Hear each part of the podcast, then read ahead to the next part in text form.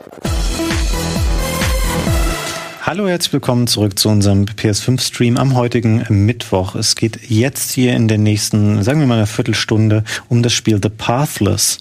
Ein Spiel, was auch zum Launch verfügbar sein wird, wo es ein bisschen schade war. Wir haben es bekommen und ähm, es steht aber noch unter Embargo-Restriktionen ähm, bis zum morgigen Tag und deswegen durften wir es nicht oder dürfen wir es nicht live hier für euch spielen. Wir durften aber bis zum ersten Endboss des Spiels Videomaterial selber erstellen und ich habe dann mal am Wochenende ähm, das Spiel gespielt, dieses Videomaterial mit der PS5 selbst aufgenommen und es zusammengeschnitten zu etwa, ich weiß nicht, es sind so zwölf Minuten, glaube ich, oder sowas. Und unsere Kollegen von der Regie können das jetzt hier ablaufen lassen. Das sind chronologisch quasi Eindrücke aus äh, dem Auftakt des Spiels. Ähm, es ist ein Spiel, was entwickelt wurde von ähm, Giant Squid, einem Team aus Kalifornien, die vorher, lieber Ilias, welches Spiel gemacht haben? Die haben Absu gemacht. Oh. Und äh, soviel ich weiß, sind das auch stellenweise Entwickler gewesen, die an Journey mitgearbeitet haben. Die sich dann losgelöst haben, um Giant Squid zu formen. Und Absu hat ja sehr viele Parallelen zu äh, Journey. The Pathless geht aber einen anderen Weg. Und zwar ist das viel mehr open-worldiger, möchte Mhm. ich schon fast sagen. Ich habe es aber nicht gespielt. Fabian, erzähl uns, äh, was hast du in den ersten paar Minuten oder vielleicht sogar Stunden gemacht? Das erzähle ich euch sehr gerne. Ähm, man kommt mit dieser Bogenschützin auf dieser Insel an und man sieht die Kameraperspektive ähm, erstaunlich äh, weit weg von der Hauptfigur. Und es ist ein Spiel, wo es ähm, viel auch um Bewegung geht. Man sieht, dass man mit dem Bogen ähm, verschiedene Objekte in der Umgebung anvisieren kann, durch die man dann immer so einen kurzen Geschwindigkeitsboost bekommt. Und auf der Insel weiß man erstmal gar nicht so recht, was man machen soll, bis man in dieser Höhle ähm, auf einem Skelett eine Maske findet.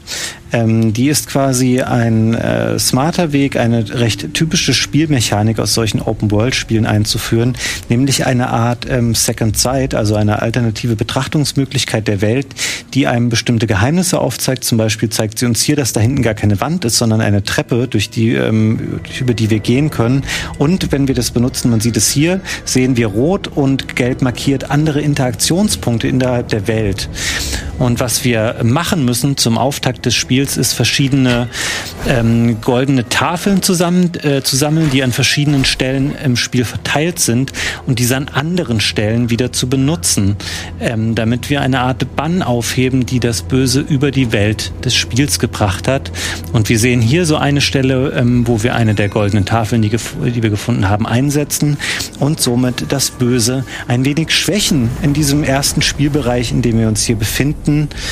Ähm, das ist dann immer durch Zwischensequenzen dargestellt. Es gibt überhaupt keine ähm, ansonstige Navigation oder Erklärung für gehe jetzt dahin oder Pfeile, was du machen sollst. Du navigierst ähm, dich quasi selber durch das Spiel, durch diese ähm, Geisterbrille.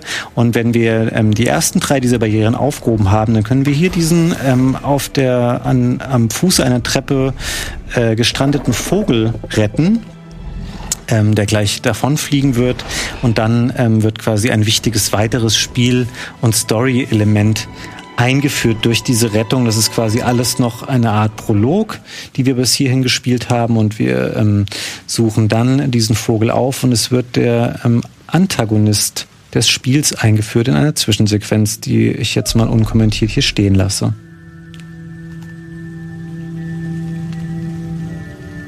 Tanzania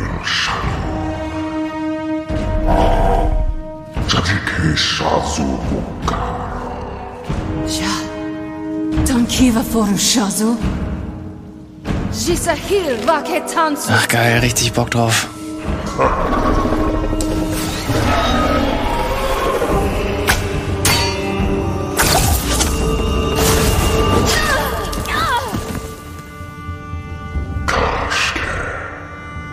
Eagle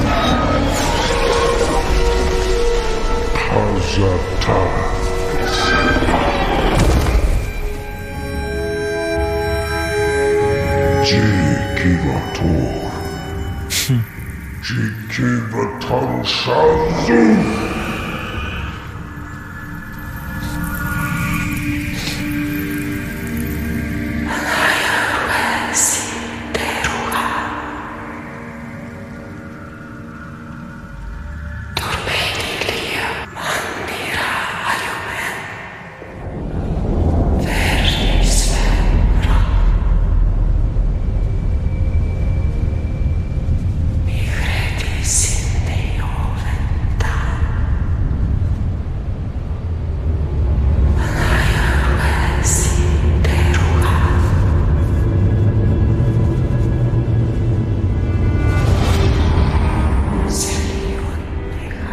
Ist fast eins zu eins Breath of the Wild gerade.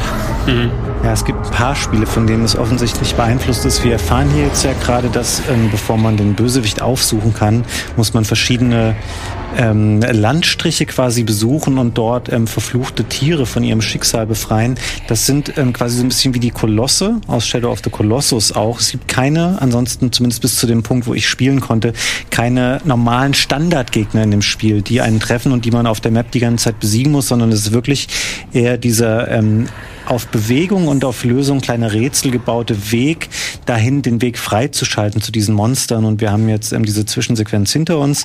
Der große Vogel ist verschwunden. An seiner Stelle finden wir nun einen kleinen Adler, Oh, scheiße. den man übrigens auch streicheln kann. ähm, und er wird quasi als zweiter Charakter hier ins Spiel eingeführt an dieser Stelle. Wann kommt das nochmal raus? Ähm, es erscheint zum Launch direkt. Das ist übrigens auch kein Exclusive für PS5. Es erscheint auch für PC, es erscheint auch für PS4 und es erscheint für Apple Arcade. Moment, erscheint das dann morgen? Also weil der US-Release morgen ist? Das ist eine interessante Frage, lieber Ilias. Ich hätte jetzt, ich habe nur nach dem PS5-Termin geschaut, da ist es natürlich für Deutschland zum 19. angekündigt. Interessant. Ich schaue nachher mal in meinen US-Account rein. Weil darauf habe ich richtig Lust. Das werde ich definitiv spielen. Ähm, wir sind jetzt hier, haben einen kleinen Sprung gemacht, um mal zu demonstrieren, was kann man eigentlich mit dem Vogel machen. Er kann zum Beispiel solche ähm, Kisten für einen hin und her schleppen, die man selber nicht in der Lage ist zu tragen. Ähm, aber ein kleiner Adler kann das anscheinend, die Kisten, die man nicht selber tragen kann. Er setzt sie dann an dieser Stelle ab und ähm, öffnet dafür ähm, dadurch ein Tor, durch das man dann hindurchgehen kann, was man vorher nicht konnte. Und hier durch die Fähigkeit, die wir dann haben, uns an diesen Adler zu hängen und so mit segeln zu können, erreichen wir den nächsten Abschnitt des Spiels, der uns vorher sonst verwehrt geblieben ist. Und hier ähm, ist dann quasi das große Ziel, dass wir die erste dieser ähm, Kreaturen besiegen, über die wir eben was gelernt haben. Das ist keine Zwischensequenz, sondern deswegen habe ich hier auch die Kamera mal so ein bisschen demonstrativ gedreht, sondern das ist tatsächlich einfach so im Ingame dann quasi, wie man hier rüberfliegt. Ähm, sehr hübsch gemacht, ähm, bemerkenswert gute Musik, das Spiel. Und hier ähm, sieht man noch mal ein bisschen das, was ich einleitend auch schon mal gesagt habe, dass es auch ähm, so ein Flow-Spiel ist, wo es darum geht, sich ähm, möglichst elegant und möglichst schnell durch die Spielwelt zu bewegen, indem man eben diese Boosts ausnutzt, die einem dieses Schießen auf diese Interaktionspunkte einbringt. Ähm, wir sehen hier jetzt noch mal ein paar Beispiele dafür, wie man diese goldenen Tafeln einsammelt, indem wir zum Beispiel hier durch die vorderste Fackel schießen und die Fackeln da hinten anzünden und schon erhalten wir ähm, den goldenen Stein oder was auch immer das sein soll, der da oben angebracht ist und jetzt kurz die Geistersicht benutzt, um zu sehen, wo müssen wir diese ähm, Dinger denn eigentlich hinbringen, weil ansonsten wäre das Spiel relativ unspielbar, weil man überhaupt keine Orientierung hätte und die Areale sind nicht klein. Ähm, man kann da schon ein paar Minuten rumlaufen. Ähm, wir verfolgen jetzt hier gerade noch mal ein bisschen den Weg dahin, wo man sowas dann wieder abgeben muss. Sind jetzt hier angekommen und ähm, tun dann gleich wieder eine dieser Tafeln da rein. Was es häufiger gibt, sind solche Sachen wie hier, dass man sich irgendwo dranhängen kann und wird dann automatisch ähm, zu einem anderen Punkt transportiert.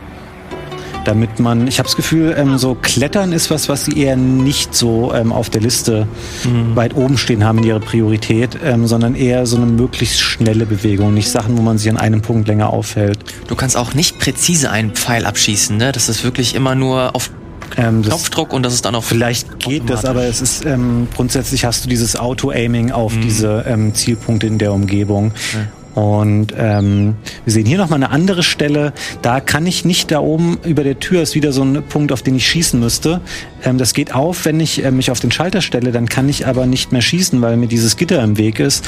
Die Lösung ist ähnlich wie etwas, was ich vorhin schon mal demonstriert habe. Wir lassen den Vogel da hinten hinter diesem Spalt eine Kiste hervorholen. Die legt er auf den Schalter und wir können dann von der Seite aus ähm, oben auf den Punkt schießen und erhalten die nächste Tafel. Ähm, und ich glaube, wenn ich mein eigenes Video noch richtig im Kopf habe, ähm, demonstriere ich jetzt was, was einem möglichst nicht passieren sollte. Man kann theoretisch schon, bevor man eine, einen Abschnitt abgeschlossen hat, in den ähm, Bereich geraten, wo der Endgegner sich aufhält. Ähm, das führt dazu, dass er quasi einen sucht und hier in deinem Herz mit so einer Art äh, Leuchtscheinwerfer. Ähm, ich habe in der Spielzeit, die ich hatte, nicht rausgefunden, ob man ihm da irgendwas hätte tun können. Ich glaube es nicht. Ich glaube, man müsste zurückkehren zu dem Vogel und würde dann diese Situation auflösen. Ich werde jetzt aber hier entdeckt und dann einfach ähm, aus der Umlaufbahn gekegelt von ihm. Und ähm, dann verliert man hier so ein bisschen goldenes Gedöns. Das ist so eine Art Erfahrung, die man bekommt, die man ähm, sich durch andere Spielvorteile oder für andere Spielvorteile einsetzen kann. Wir machen einen kleinen Sprung und sehen, dass ich jetzt diesen Spielabschnitt gemeistert habe, indem ich all die Schalen gefunden habe und dadurch kann ich ähm, nun eine Kampfsequenz einleiten mit dem Bossgegner, weil er verwundbare Stellen bekommt, die ich auf einmal angreifen kann. Und das ist ähm, würde ich sagen, schon ähm, milde spektakulär tatsächlich inszeniert, wie dieser Kampf jetzt abläuft, wie er auch initiiert wird, weil es zuerst eine große Verfolgungssequenz gibt, wo ich versuchen muss, äh, mit ihm Schritt zu halten und möglichst schnell ähm, mich voranzubewegen und ihn nicht zu verlieren und es ähm, zu schaffen, auf seine Seite zu gelangen, damit ich mit äh, den Pfeilen diese ähm, Trefferpunkte an seinen Flanken treffen kann.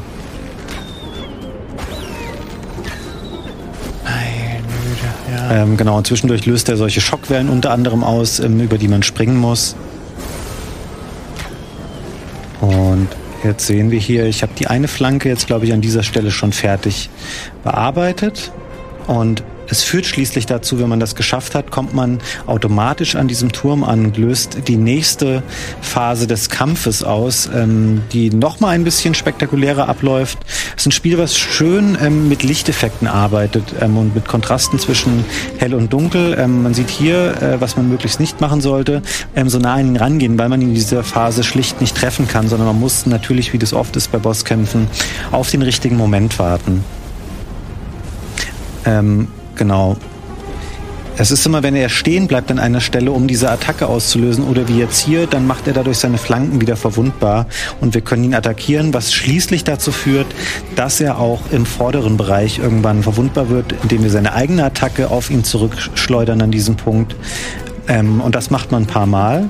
Wenn man Pech hat zwischendurch ähm, und zu oft getroffen wird, es gibt keine klassische Energieanzeige, man fliegt dann einfach aus diesem Turm raus.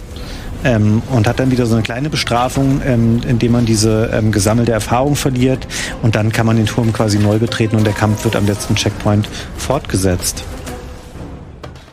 Ähm, und das, liebe Freunde, ist ähm, The Pathless. Ich ähm, durfte nicht mehr aufnehmen als bis zu dieser Stelle, inklusive des ersten Bosskampfes, deswegen können wir hier noch nicht viel mehr zeigen. Wie hat es euch gefallen, Ilias? Also ich, ich habe es ja schon im Vorfeld gesagt. Ich äh, freue mich da riesig drauf. Du hast die Musik gerade hervorgehauen, wird von Austin Wintory komponiert und der hat auch die Musik zu äh, Journey gemacht. Mhm. Deswegen, ähm, also das, das komplette Team. Ich mochte Absu ganz gerne, Journey sowieso. Und ich mag, dass sie versuchen, so aus ihrer Comfortzone rauszugehen, anstatt diese durchinszenierten Zwei-Stunden-Spiele, die auch echt schön mhm. sind. Aber das ist halt einfach mal was anderes, dass sie versuchen, so das Open-World-Prinzip zu nehmen und das nicht typisch Open World ähm, aufzu, aufzuziehen und zu inszenieren, sondern ihren eigenen Touch mit rein zu, mhm. mit reinzubringen. Und dann noch dieses, alles, was du erwähnt hast, dieses äh, Flow Gameplay, das mag ich sowieso, mhm. dass du äh, dich da einfach äh, fallen lassen kannst und einfach so mit dem äh, mit dem Flow gehen kannst. Ich mochte die Rätsel, wobei sie hier relativ äh, basic aussahen, ja. ähm, kann mir aber hoffe es zumindest, dass das sich äh, ein Stück weit weiterentwickelt im Laufe des Spiels.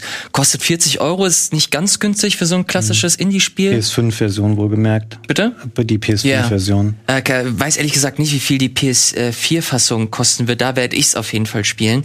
Ähm, ich freue mich da mega drauf. Also das äh, steht ganz oben auf meiner Liste. Liste. Mhm.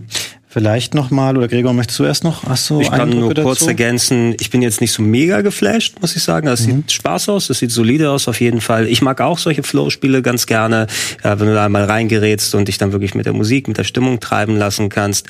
Aber das reicht meistens für mich nicht, um mich für mehrere Stunden dran zu halten ans mhm. Game, wenn ich dann sehe, okay, jetzt wieder mit einem Detektivmodus gucken, in welche Richtung muss ich, das Ding anvisieren, dem großen Wesen hinterherlaufen. Mhm.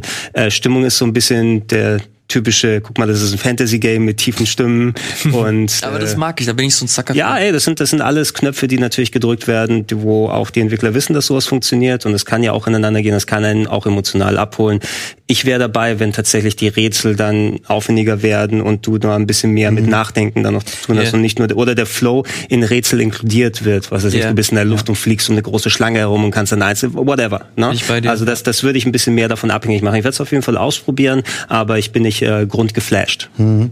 Ich ähm, tue mich schwer, das jetzt schon weitergehend zu beurteilen, weil ich würde ähm, dir recht geben, Ilias, dass du sagtest, es wirkte alles noch sehr basic in den Rätseln und dir, Gregor, recht geben, dass das auf Dauer das Spiel nicht so stark tragen kann. Das ist schon so. Es gibt ähm, in dem Abschnitt, den ich gespielt habe, auch so einen, einen etwas beengteren Schauplatz, der wie so eine Art Mini-Dungeon ist. Die Rätsel waren da sehr ähnlich, was die, den Einsatz des Vogels angeht oder stell dich auf Schalter A und Tor B geht auf und so.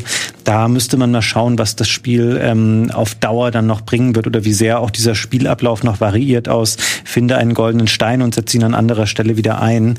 Ähm, ich glaube, von der äh, Stimmung und Atmosphäre her kann man sich einen ganz guten Eindruck machen. Ähm, aber was es spielerisch kann über seine gesamte Strecke, das müsste man tatsächlich mhm. noch mal gucken. Ähm, ich würde sagen, dass ähm, war es dann auch mit The Pathless, wenn ihr dazu nichts mehr sagen wollt. Mhm. Und jetzt gleich wird es Zeit ähm, für Ilias große Stunde hier in Demon's Souls. Wobei ich gar nicht weiß, Gregor, spielst du auch Demon's Souls eigentlich? Ja klar, ich habe alle durchgespielt. Was? Hätte ich gar nicht gedacht. Ja, für, tiefe Talente, ne? Stille Wasser und so weiter. Nein, aber lass Ilias ruhig spielen, weil ich werde mir das ja auch eh selber vornehmen. Oder du, mir ist es Nach jedem Leben geben, äh, desinfizieren wir den Controller und geben ihn weiter. Wir starten erstmal, Ilias zockt das und wir werden auf dem Sender ja eh. Ab wann ist das mit Edmund Denzel? Ähm, genau, wir werden ja ein komplettes Let's Play äh, zu Demon's Souls auch haben. Das startet am äh, Freitag, den 13. passenderweise ähm, mit Eddie und Dennis und dann hoffentlich äh, in sehr äh, großer Folge diese Folgen für euch ähm, rausballern, damit ihr das Spiel hier auch ähm, schnell und regelmäßig sehen könnt. Ich würde sagen, wir machen noch einmal kurz ein Päuschen, dann ähm, das Finale unseres heutigen PS5-Streams mit Demon's Souls.